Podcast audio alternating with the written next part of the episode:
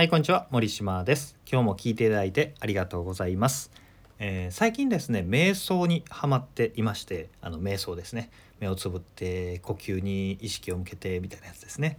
えーまあそんな難しいことはしてないんですけど、えー、ネットフリックス入ってる方はぜひ検索してほしいんですけど、ヘッドスペースの瞑想ガイドっていうのが、えー動画シリーズであってそれはチベット仏教かな？で修行した人が、え20分ぐらいの番組の中で10分で解説をしてくれて後半10分で実際に音声でガイドしながら瞑想を実践するってやつでねめちゃめちゃいいのでおすすめです。すごくね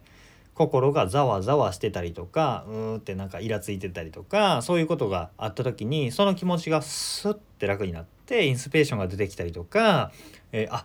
これをしようみたいな風にアイディアが出てきたり活力が出てきたりっていう風になるのでめちゃめちゃねすごくいいです。なんで今後もね、えーしばらく瞑想も生活習慣として取り入れていきたいなと思っております。で今日話したい話は何かという話なんですけどこれもねメンタルのお話です。過去に僕は、えーポジティブ思考の秘訣、えーポジティブ思考22の秘訣という有料セミナーをやったことがあってですね、えー22パターンのポジティブ思考になる方法をダダダダダって話したセミナーだったんですけどそのうちの一つポジティブになる秘訣の22分の1をお裾分けしたいなと思います。これもねえー乱れた心を中心に戻すみたいな感覚で、えー瞑想と似たような効果もあるのかなと思いながら、えーお話しております。で、えポジティブ思考になるコツは何かということを結論からお話してしまいます。え自分が今抱えている悩み不安苦悩などは3つの箱のどれに入るのかと考えることです。え3つの箱というのは何かというと、えこれから言う3つです。1つ目他人との比較2つ目。自分の力ではどうしようもないこと。3つ目。課題。この3つですね。1つ目が他人との比較。2番目がどうしようもないこと。3番目が課題。この3つの箱がえなんか問題が出てきたな悩みがあるな苦しいなって思った時は頭の中に3つの箱おもちゃ箱みたいなねボンボンボンとイメージしてみてください。その箱の中には他人との比較。どうしようもないこと。課題っていうラベルが貼ってあります。えーこれのどれかに大体当たるわけです。大体というかまあどれかには入ります。じゃあ、えー分類をまずしようという話なんですね。一つ一つ箱の説明をしていきたいと思います。一つ目はすごく分かりやすいですね。他人との比較。これ言うだけで分かるかもしれないんですけど、簡単に言うと、隣の芝生は青いっていうことです。自分にないないないあの人にはあるのにあの人はかっこいいのに自分は不細工だとかあの人はお金を持っているのに自分は貧乏だとかあの人は持ってるのに自分はとかあの人はあの人はこの人はこの人は自分は自分はっていうふうに自分のないものに意識が向いている状態です。人間の意識っていうのは仕組み上一つのものしか考えられないんですね。過去の思い出を考えながら同時に明日どうしようかなっていうことは同時には考えられません。それと同じようにあることとないことっていうのは同時に考えられないんですね。ある一つのことしかフォーカスできないんです。どうせ一つしか考えられないんだったらあるものに意識を合わせた方が得策だと思いません？えーあとですねあのこうやってあの他人との比較自分にはないなって思ってしまった時にどうすればいいかっていう解決策もお話しておきます。えーこの他人との比較っていうも箱の中に自分の悩みが入るなと思った時は、えーこの問いを投げかけてみてください。そもそも自分の目的はあの人に勝つことだっけ？あの人によりも秀でることだったっけって思ってほしいんですよ。あの人の方がすごいモテてるあの人よりモテたいって本来自分はそんなこと思ってたっけって思ってほしいんですね。自分の本来の目的とか目標とか自分が目指す姿ではなくって、えー自分が心からね求める方向性ではなくてたまたま目についた美味しそうなお菓子に目が奪われてるみたいな、えーそういうな感じなんですよ。たまたま、えー脇目を振っているってことですね。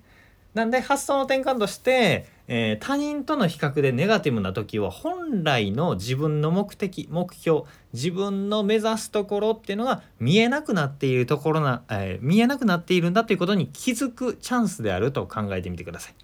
あの人いいなこの人いいな自分はダメだなっていうのは結構ねなんか暇つぶし的なところがあるんですよね。あのその人と比較して「うんうんうん」って言ってると自分がやるべきこととか自分が望んでいるものとか考えずに済むからまあそれはうんあんまり受け入れがたいかもしれないんですけど感情的娯楽なんですよね。なんで、えー、他人との比較が出てきた時は本来この人に勝つことが目的だっけって思うということです。そして2つ目の箱自分ではどうしようもないこと、えー、これも結構分かりやすいですね。あの地震天災とか天気とか大恐慌景気の動向とかあとは親の性格とか、えー、実家の家計状況とかっていうのって自分ではどうしようもないじゃないですか。えー、自分の力で変えようがないことに気がもんでいることです。ああ大地震が来たらどうしようとか、えー、大恐慌が来たらどうしようとかって思い悩んでもいいんですけど思い悩んでも何も自分はすることがないから思い悩むだけ損なんですよね。これは心理学が教えています。何かというと自分がコントロールできないものをコントロールしようとすることは不幸になる最短距離ですということです。えー、雨よ降れみたいな方に思って雨なんて降らないんだって怒る人あんまりいないでしょ？それはコントロールできると思ってないからですよ。でも自分には雨を降らせる能力があると信じ込んではあってやってて降らないと不幸になりますよね。そういうことですよ。あのコントロールできないものをできると思わない。そしてそれをしようと努力するっていうのは不幸になる最短距離なんでえどうしようもないことは放っておこうっていうことです。えさっき言った天才とか地震とか他人の動向とかはどうにもできないのでほっときましょうっていうことですね。そして最後課題この箱が最も重要です。他人との比較でもないどうしようもないことでもないあ課題だなって気づいたら正しく対処する必要があります。えー、これは何かというとえー、自分の課題自分が乗り越えるべき成長の機会が目の前の不快感情とか苦悩悩みとして現れているということです。こう聞くとなんか難しそうですけど例を挙げるとすごく分かりやすいです。例えば、えー、いつも付き合う男ダメ男ばっかりなのよみたいな時ですね、えー、課題が現れてますね。えー、1人ね付き合ってダメ男だったあ運が悪かったねとかちょっと見る目悪なかったねみたいな感じなんだけど3人4人付き合って全員ダメ男だったっていう場合はおそらく自分に問題があるよねってどうしてもなりますよね。自分がダメ男にしているのかダメ男を好んで選んでいるのかっっていうことになってくるのでじゃあ自分は何を変えればいいのかなっていう課題に取り組む。これはねもう覚悟を決めるっていうことですね、えー、何度も何度も同じ問題がやってきてたりとかこの課題を乗り越えることで自分が成長できる。そして自分が望む姿に近づけるというふうに見えた場合はそれに取り組む覚悟を決めて、えー、本腰を入れて、えー、それに取り組みましょう。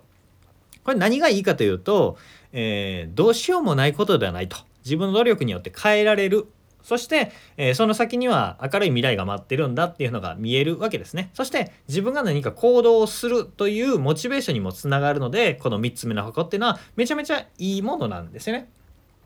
なんで、えー、今日話した悩み不安とか苦悩が出てきた時は頭の中に3つの箱をポンポンポンとイメージしてみてください。その箱のラベルには他人との比較どうしようもないことそして課題という3つのラベルが貼ってあります。この3つに、えー、仕分けをして1個目2個目、えー、他人との比較どうしようもないことはほっといて、えー、3つ目の課題ってのに集中して取り組んでいくということでメンタルも安定するし人生も前に進んでいくようになりますというお話でした。参考になれば幸いです。今日も聞いていただいてありがとうございました、えー、森島でした。何か話してほしいことがあったらあのコメントとかレターいただければ嬉しいです。それではまた。